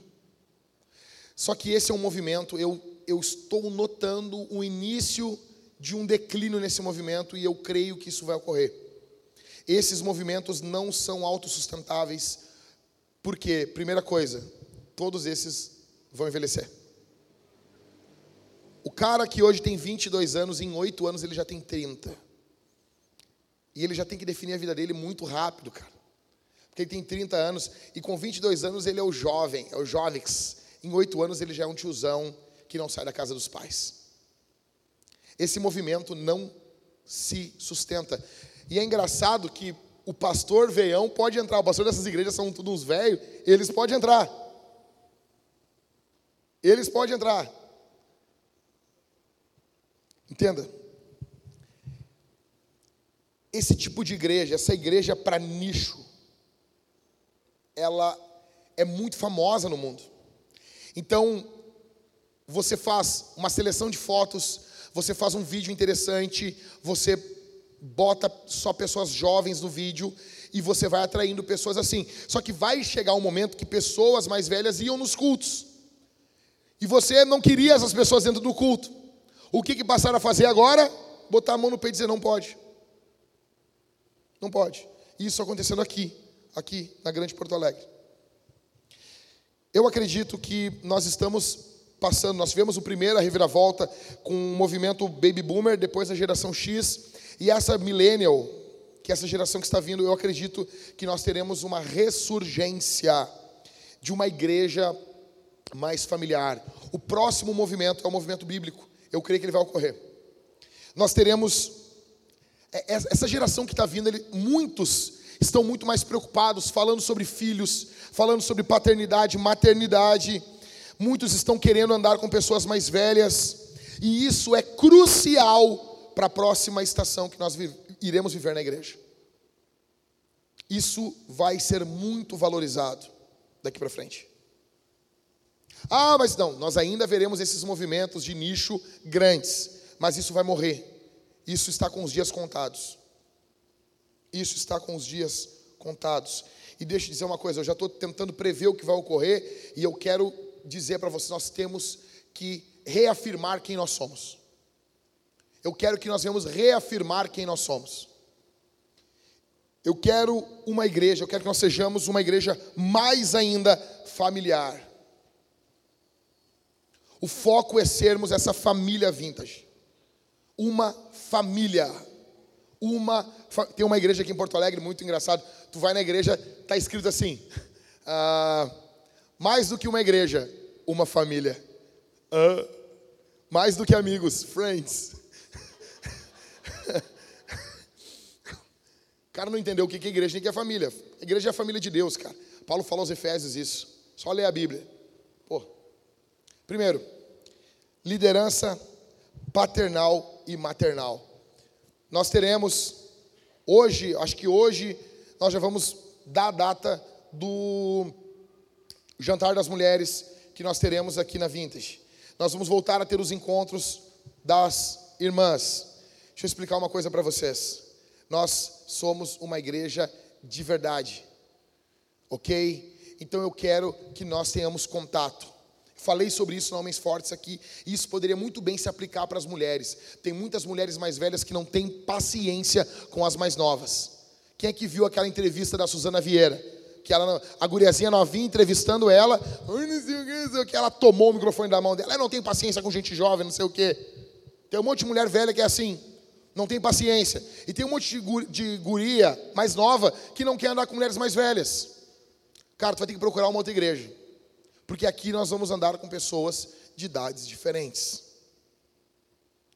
Então, liderança paternal e maternal. Há homens fortes. Nós temos jovens sentados à mesa com homens mais velhos, aprendendo, ouvindo, com, compartilhando algo que Deus está fazendo em suas vidas, cooperando. Então, nós vamos reforçar isso. Nós não somos uma igreja para nicho, ok? Nós somos uma igreja para família. Ah, pastor, mas e quem não vem? E quem não tem família? Assim como eu quando entrei na igreja, cara. 15 anos ferrado, sem família. Família uma desgraça. Só que eu fui acolhido pela família de Deus. Eu fui acolhido pela família do Senhor. É assim que vai ser. Segundo, reuniões com bastante foco geracional distinto. Nós não somos uma igreja de crianças, nem de idosos, nem de pessoas de meia idade, nem de adultos. Nós somos uma igreja familiar.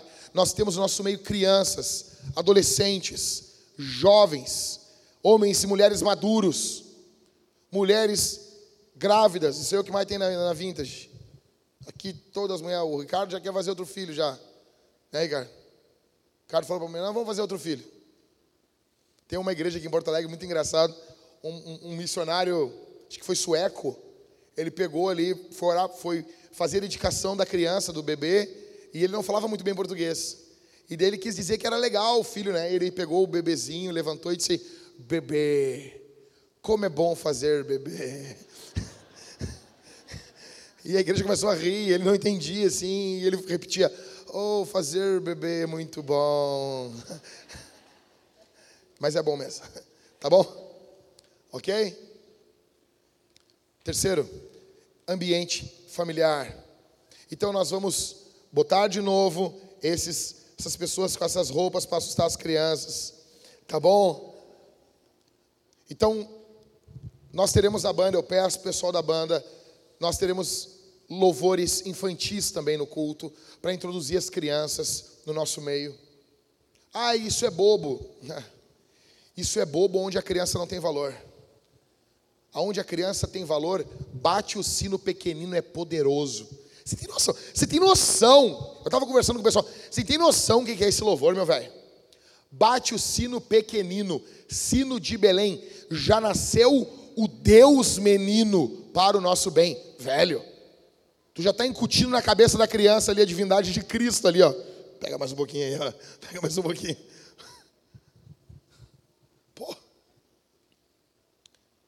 Criação de uma cultura familiar aproveitando datas da cultura. Por que, que a gente faz uma cenografia, a gente bota um sofá? Isso dá a ideia de casa. Eu quero que isso se espelhe na tua casa. Eu quero que tu compre um pinheirinho. Eu quero que agora, entre dezembro. Ah, não sei. Dá os teus pulos. Dá os teus pulos. Pega aquele pinheirinho velho teu, aquele pisca-pisca que parece uma boate. Entendeu?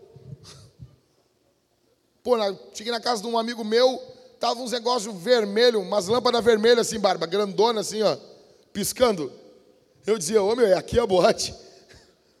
Pô, o cara querendo ser natalino parece a, né? A casa sem vergonhice.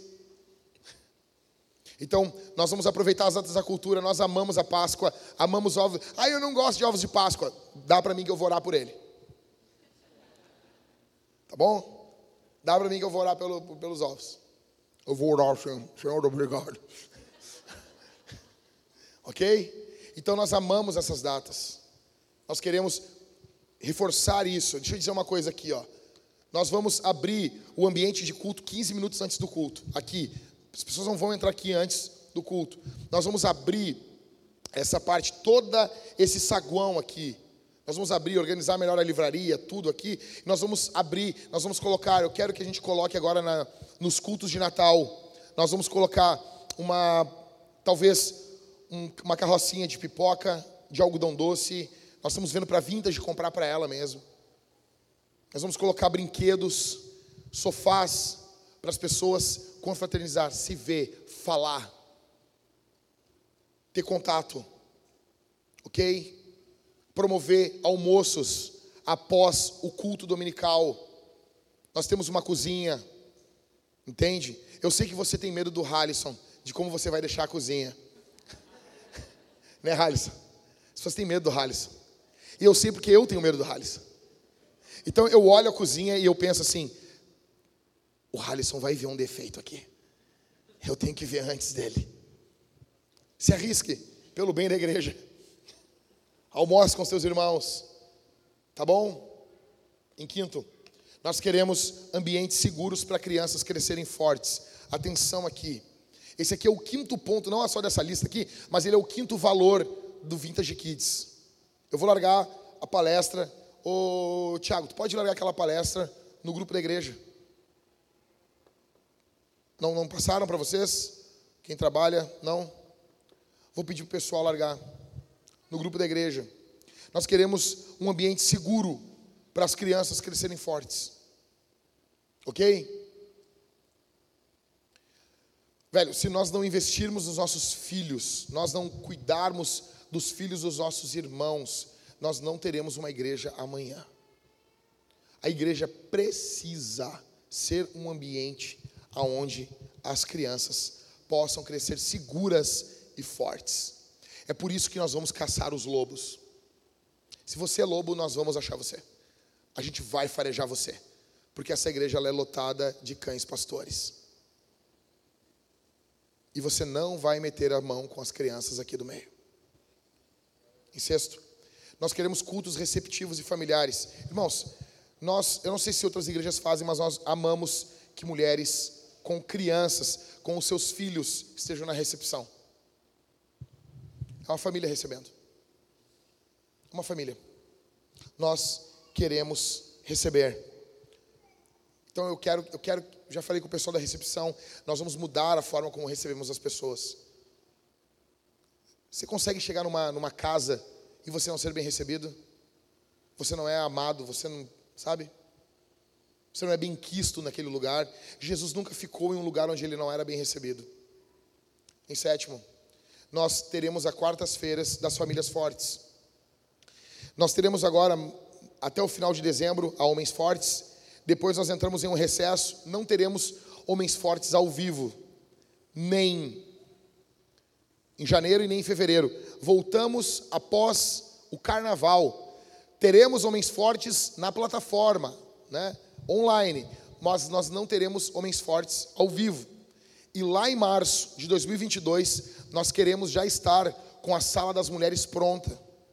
Para que na quarta-feira, no meio da semana, meu velho, quando o diabo tivesse a, querendo, ah, teve o culto dominical, você, né, uh, tomou aquele gás. Aí segunda, terça, quarta durante o dia, pau e pau, desgraça, você tem um encontro com os irmãos rápido, e com uma comunhão. Seus filhos vão brincar junto com os, com os filhos dos irmãos. Vão voltar para casa ranhentos. Aleluia. E você vai ficar tentando pensar, ah, pegou do fulano. Nós teremos famílias fortes com reunião das mulheres, reunião dos homens, momentos juntos, final, fundo lá da igreja, com a pracinha. Ore por isso. Em oitavo, o culto dominical um evento. Muitas igrejas fazem eventos e não tem problema nada, nada, não tem problema disso. O ano que vem nós vamos ter um show aqui da banda. A banda vai fazer um show. Eu quero vocês fazendo um show, inventando um troço. Se bloqueando aqui, nós vamos botar todos os bateristas a tocar junto. Nós vamos botar a banda toda e vamos lançar as músicas que a gente está gravando no estúdio. Vai ser uma loucura. Uma sexta-feira, alguma coisa. Leandro, não vai ter bebida. Desculpa. Vai ter só baile. Baile com baile. Com baile, Leandro.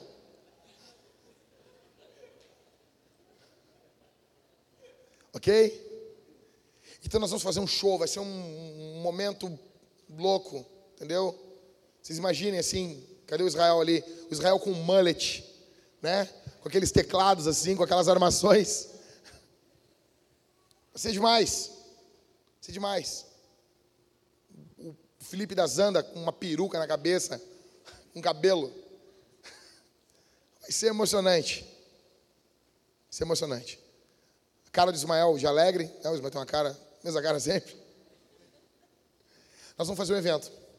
Ok, vamos fazer um evento. Talvez a gente traga um pregador, faça alguma coisa, vai ser alguma coisa legal.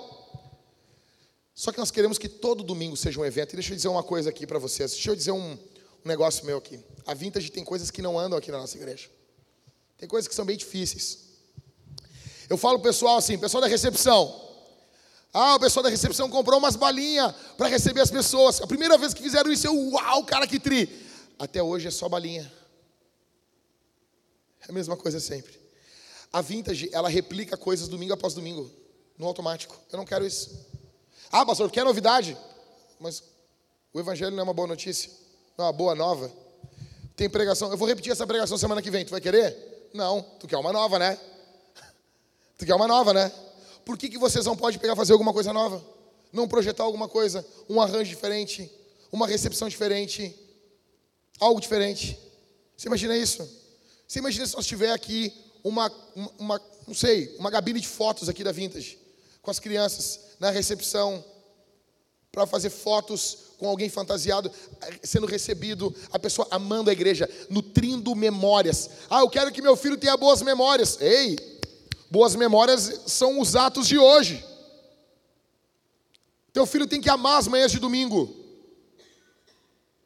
Amar. Mas não, é sempre a mesma coisa, a mesma coisa, não há dedicação, não há paixão. Acaba o culto dominical, tem que sentar assim, cara, o que nós vamos fazer, para a semana que vem? Coisas que não envolvam fogos de artifício aqui dentro, por favor. Eu quero esse ambiente familiar. Nós vamos responder esse sermão como. Sentado, sentado. O pessoal da banda também tem isso. A gente fala isso. Eu vou pedir o pessoal da banda aqui, quando descer do, aqui, Traga. Os caras cantam duas músicas já vão buscar água. Duas músicas já tem. Ah, vou lá tomar uma água lá. O que, que é isso? Duas músicas já quer água. Mas traz uma coisinha d'água aí, senta aí. Dá para descer direto e sentar aí direto aí, por favor. Escuta o que eu vou dizer aqui, meus irmãos. Presta atenção. Nós vamos responder esse sermão aqui, em primeiro lugar, comendo. A gente vai comer e beber do Senhor. Por que, que tem ceia no meio do culto? Porque a igreja é uma família. E o culto é a celebração de um encontro de irmãos com o seu pai. O que ocorre espiritualmente no culto não ocorre em nenhuma devoção individual. Aí o pessoal fala: "Ah, é porque o culto de domingo é um aperitivo, aperitivo uma pinóia, cara. O que ocorre no culto dominical é um banquete. Você vai chegar no céu e talvez Jesus vai mostrar para você como a tua vida foi influenciada e impactada pelos cultos dominicais. Ah, mas eu estava tão fraco. Sem o culto dominical, você estaria muito mais fraco. É que nem o pessoal, ah, a igreja, a igreja, a igreja, o Brasil não está transformado, a igreja, a igreja, velho. Tirasse a igreja do Brasil, o Brasil viraria um inferno. Está ruim, mas sem a igreja seria muito pior. Nós vamos comer e beber do Senhor. Quem come e bebe, quem faz parte da família. Quem, quem é que faz parte? Quem se arrependeu dos seus pecados e quem confiou em Jesus, creu em Jesus para a sua salvação.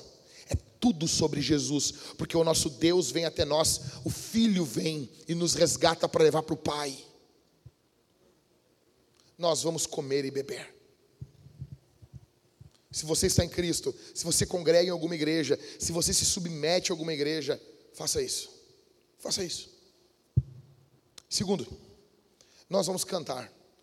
Porque famílias alegres cantam. Deixa eu dizer uma coisa para você. Quando você vai lendo Hobbit, o que, que eles fazem? Eles fazem duas coisas. Eles comem e eles cantam.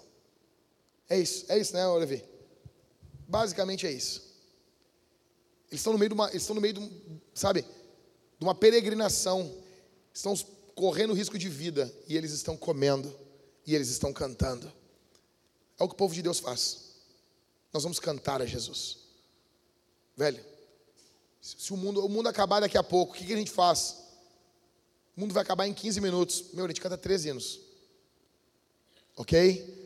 Nós vamos cantar ao Senhor. Em terceiro lugar, nós vamos nos comprometer financeiramente, não como um consumidor, mas como pais, mas como de, de forma paternal. Olha aqui para mim. Deixa eu contar um negócio para você. Deixa eu dizer um negócio legal aqui para encerrar. Irmãos, no início de novembro eu falei, irmãos, nós estamos precisando para pagar as contas em torno de 3, 4 mil. Passou. Tivemos uma oferta pífia no início do mês de novembro. Aí, no segundo, eu disse, irmãos, nós estamos precisando de em torno de 12, 13 mil para pagar as contas. Tivemos uma segunda oferta ridícula no nosso meio. A oferta semana passada, nós tivemos um, mais de 300 pessoas no final de semana aqui. Nós tivemos menos de 2 mil, de, menos de 2 mil reais de oferta. Eu vou explicar um negócio para vocês aqui. Deixa eu explicar. A gente não planta igreja sozinho. Deixa eu contar um negócio para você. A Vintage corre o risco de fechar as portas. Nós precisamos hoje de R$ 24.418 com 22 centavos. É o que a gente precisa isso aqui para pagar as contas que está acumulado do mês todo. E eu duvido que nós não tenhamos esse valor nos bolsos dos membros. Eu duvido. Sabe o que vai acontecer? vai acabar o culto. Nós teremos uma oferta ridícula de novo. Por quê? Porque o coração não é paternal. Quando o teu coração não é de pai, tu não dá muito valor. Estou falando do coração paternal. O pai faz o que for preciso. Por que, que é quando, quando não tem? Eu, quem é que bota a cara na internet? Quem é que vai pedir ajuda? Quem é que fala com, com cara de dinheiro aqui? Com cara, cara, se você soubesse a, número de vezes que eu já fiz isso, já fui em casa de fulano, já sentei, já disse, cara, nós precisamos de ajuda. E o cara nos deu uma oferta de 7 mil, 10 mil, 15 mil. Nós ganhamos uma oferta alta. Por quê? Porque nós não temos gente de coração paternal aqui no meio. Você vai comer alguma coisa na rua, você come, como é que funciona? Como é que funciona? Se vier o arroz queimado, o Daniel já reclama. O Daniel reclama que a gente tem prova disso, Daniel. O Daniel estava no Masterchef, sabia disso? Quem aqui sabia disso? Daniel participou do Masterchef, sério, nosso pastor. E um, e um, e um, um grupo de pessoas iam ganhar o, o negócio, o Éder. Os caras iam ganhar. O Daniel é o que fala: o arroz está queimado. Tem uns caras que nutrem um ódio do Daniel até hoje. Por isso que tem que ficar ligado. Um dia eles vão querer entrar aqui, cara, fazer alguma maldade para nós. Tá comendo no Masterchef, sua arroz está queimado, está queimado, velho. Quando é em casa, tu até reclama assim, mas tu reclama com o pé no freio. Bah. E sempre dá um problema se tu reclama. As pessoas não ouvem a crítica na, com alegria. Você fala como, cara? Porque ali é a tua família. Você está comprometido, você não é um consumidor. Você é paternal, maternal. Você está envolvido. Você entende? Olha aqui para mim. Eu como, cadê o Rodrigo? O Rodrigo não está aqui? Tá, tá, tá ali o Rodrigo. O Rodrigo para mim faz o melhor hambúrguer que existe. E é verdade, não é porque ele é meu amigo. Se ele não fosse, eu podia dizer assim, não. E o, o, o hambúrguer do Rodrigo está sempre igual, sempre igual, sempre bom. Teve uma vez que eu pedi o hambúrguer do Rodrigo, ele veio um pouquinho queimadinho. Imagina se eu vou lá no, no, no iFood, é, veio queimando aqui. Não, porque o Rodrigo é meu amigo. Faz, faz um hambúrguer fabuloso e é meu amigo. Então eu tenho um relacionamento com ele. Isso muda a forma com que eu vou agir. Isso precisa mudar no nosso meio. Quer saber se você é um consumidor? Se na sua casa você não compra um gás de cozinha, você é um consumidor. Você não faz parte da família. Se você não paga uma conta, não esquece a internet. Os, os, os caras pagam a internet e eles acham que são alguma coisa. É tu que usa a internet. Ah, eu pago a internet. Ah, uau. É o mínimo, né? É o mínimo. Nós precisamos de um coração paternal e maternal no nosso meio. Deixa eu dizer uma coisa para vocês. Escute isso aqui, meus irmãos. Nós, se nós tivermos uma oferta baixa esse final de semana, e isso continuar pelo mês de dezembro, talvez nós tenhamos que reunir a igreja. Nós já temos isso no estatuto. De, e eu não estou falando, ah, não vai fazer. A gente faz. A gente faz. Porque não há disposição em viver em família. Porque não há disposição nas pessoas em viver em família. Você ouve, semana após semana, o Everton tirou duas semanas de férias, o cara não pôde nem aproveitar, porque as ofertas da vintage foram baixíssimas. Eu nunca vi uma igreja tão avarenta como a nossa. Eu nunca vi uma igreja tão apegada ao dinheiro como a nossa. As pessoas demoram a ofertar, demoram a dizimar. As pessoas dão a oferta, o dízimo é a última coisa. Nós não vamos plantar igrejas assim. Nós não vamos construir memórias assim. Escuta, eu estou aqui dando a minha vida. A Vintage nasceu, nasceu, cara, a minha esposa e eu, falando o evangelho para irmãos. A Vintage é uma filha nossa. Só que agora ela já tem idade para cooperar. Não é justo que nós venhamos sobrecarregar os irmãos. Aí manda uma, uma pessoa manda uma pergunta para mim: Ah, eu estou com crise financeira, posso parar de dizimar? Eu perguntei: Que tipo de crise é a tua? É tipo da viúva pobre? Tipo essa? Aquela viúva que só tinha uma moedinha? É essa a tua crise? Falta vergonha na nossa cara, irmãos. E se nós estamos em uma família, você tem que ouvir isso aqui. Falta vergonha na tua cara. Falta vergonha em você. Muitos aqui só consomem e se tornam um peso para os demais irmãos. No que envolve liderança de ministério, no que envolve tudo, fazem o mínimo. Fazem o mínimo, o mínimo, doam o mínimo, fazem sempre o mínimo. Isso é uma vergonha. Nós não vamos plantar igrejas assim. Vocês vão matar os pastores. É isso que ocorre. E sabe o que, que que me destrói é que igrejas como essa que eu citei, que estão colocando a mão no peito, impedindo as pessoas de entrar, tem sempre mais. Sempre mais. Porque o brasileiro ele só oferta, só oferta debaixo de coação. Se eu não disser para você que o devorador vai destruir a tua vida, você não oferta. Ou seja, o problema não é nem o devorador, o problema é o teu coração que é infernal. Você não está preocupado com a obra de Deus, você só se preocupa com você. Algo tem que mudar no nosso meio. Amanhã as pessoas têm que perguntar: e aí, Ever, como que estão as nossas, as nossas despesas. Conseguimos alcançar o valor que acumulou o mês todo. Como, cara? Eu não sei, ligaram um ar-condicionado hoje aqui? Um ar? Nós temos um ar só ligado aqui. Nós teremos semana que vem, provavelmente, eu falei com os caras, dois. Os dois ligados. Isso envolve gente vindo trabalhar, gente doando a vida. Nós temos um grupo de pessoas que se envolve com a igreja e um grupo que não se envolve. E isso tem que mudar. Isso tem que mudar. Isso precisa mudar. E deixa eu dizer uma coisa para vocês: isso vai mudar. E talvez esteja chegando o tempo de nós nos reunirmos. Pastores são vaidosos e não falam isso. Talvez está chegando o tempo de nós nos reunirmos e dissermos assim: irmãos, estamos encerrando a igreja e eu não estou brincando. Isso aqui não é a última cartada, isso não é nada, isso aqui não é técnica, não é nada, é verdade. Nós faremos isso. Nós vamos nos reunir e vamos dizer: não éramos uma família, éramos uma farsa. Não, é, não havia amor, havia interesse em sugar os pastores. E depois que suga, que destrói, pega outro. Porque ontem era até quase de madrugada eu resolvendo problema, problema, problema, problema. Uma igreja que junta mais de 300 pessoas e tem menos de 2 mil reais de oferta, é uma vergonha. O dinheiro, ele é um termômetro de o que revela o nosso coração. Ele é um termômetro. Isso tem que acabar. Eu estou falando com você. É com você que eu estou falando. Defina o que você quer.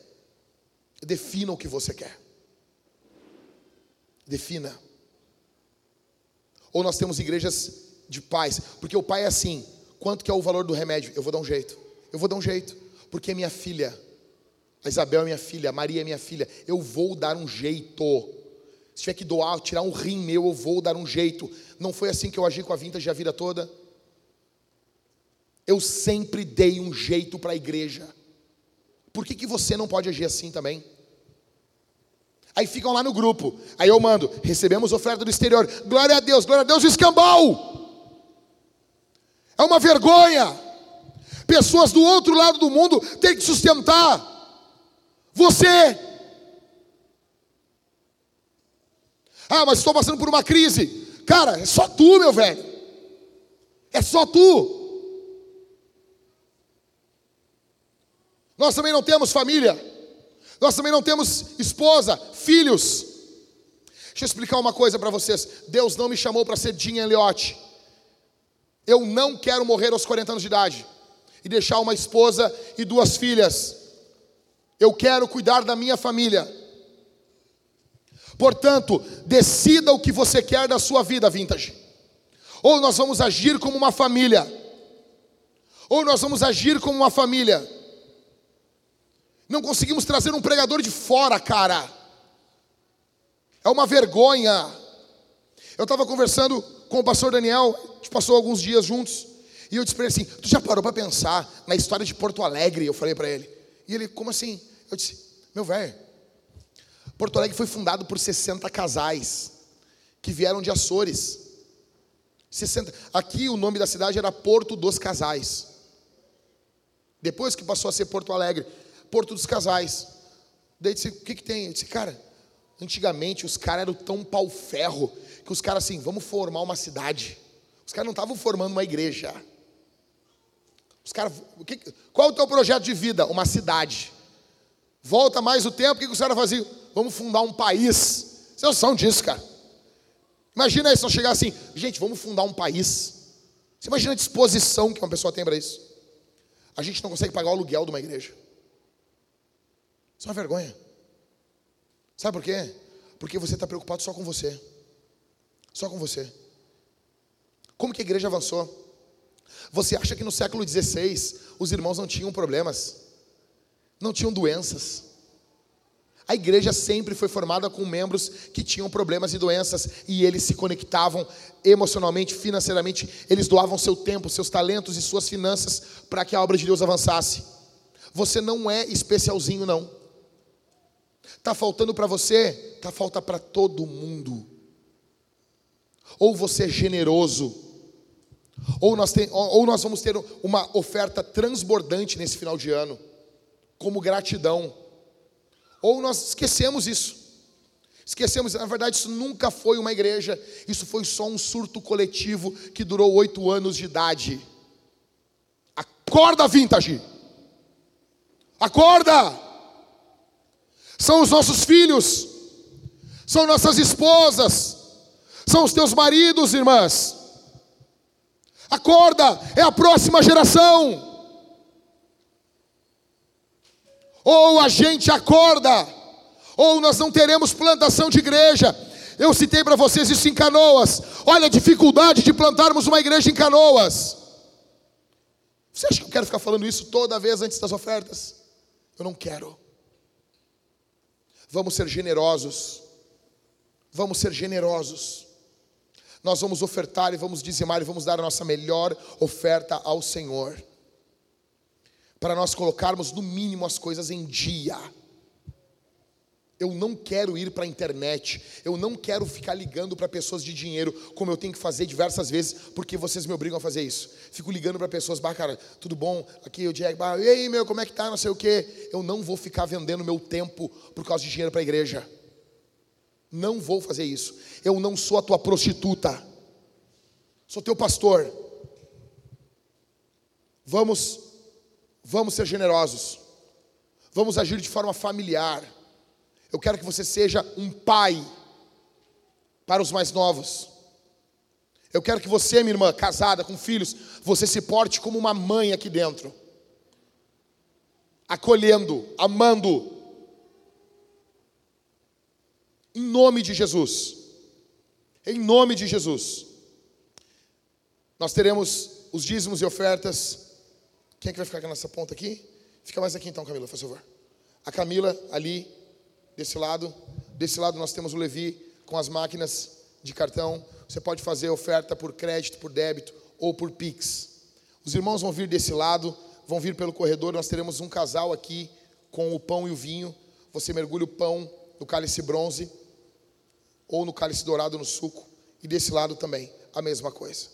E nós vamos cantar ao Senhor.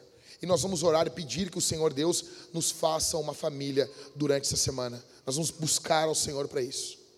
Feche seus olhos, meus irmãos. Eu amo você. Eu amo você. Eu estou falando firme porque eu amo você. Eu amo você, eu quero o teu bem. Eu amo você.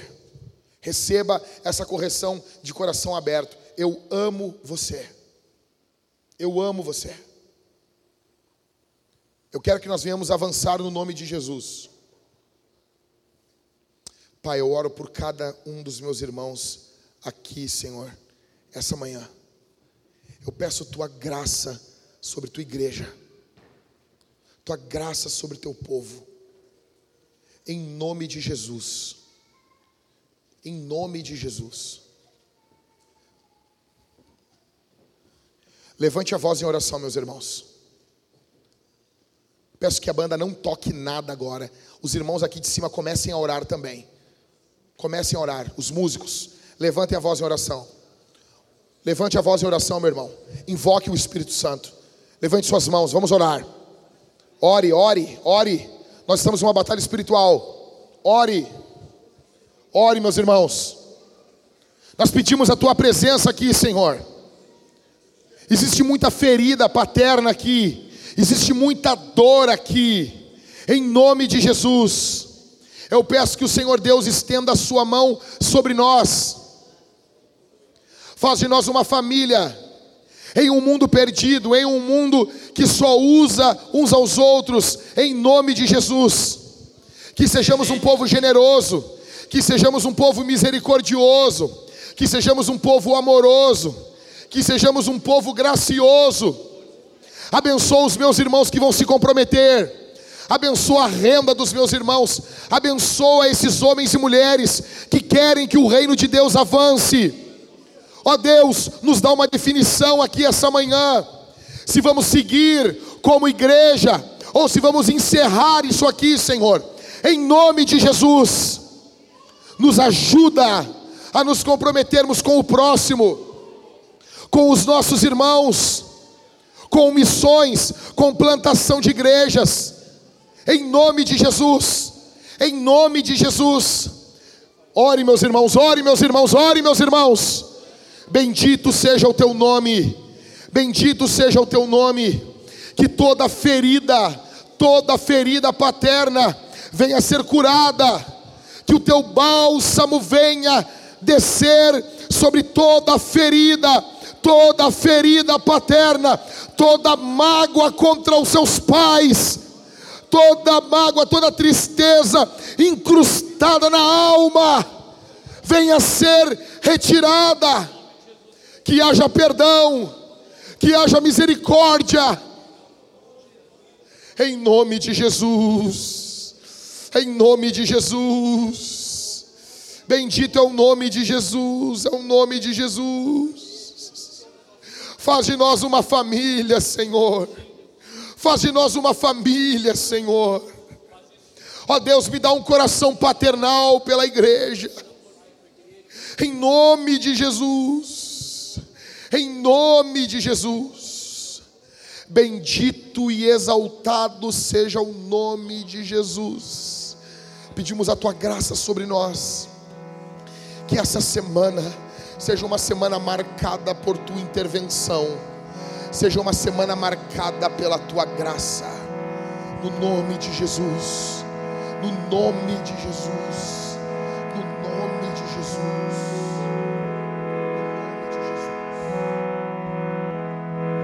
Come now, fount of every blessing. Tune my heart to sing thy grace. Streams of mercy never ceasing. Call for songs of loudest praise. Teach me some melodious sonnet sung by flaming tongues above. Praise the mountain time fixed upon it. Mount of God, I'm changing love. Here I raise.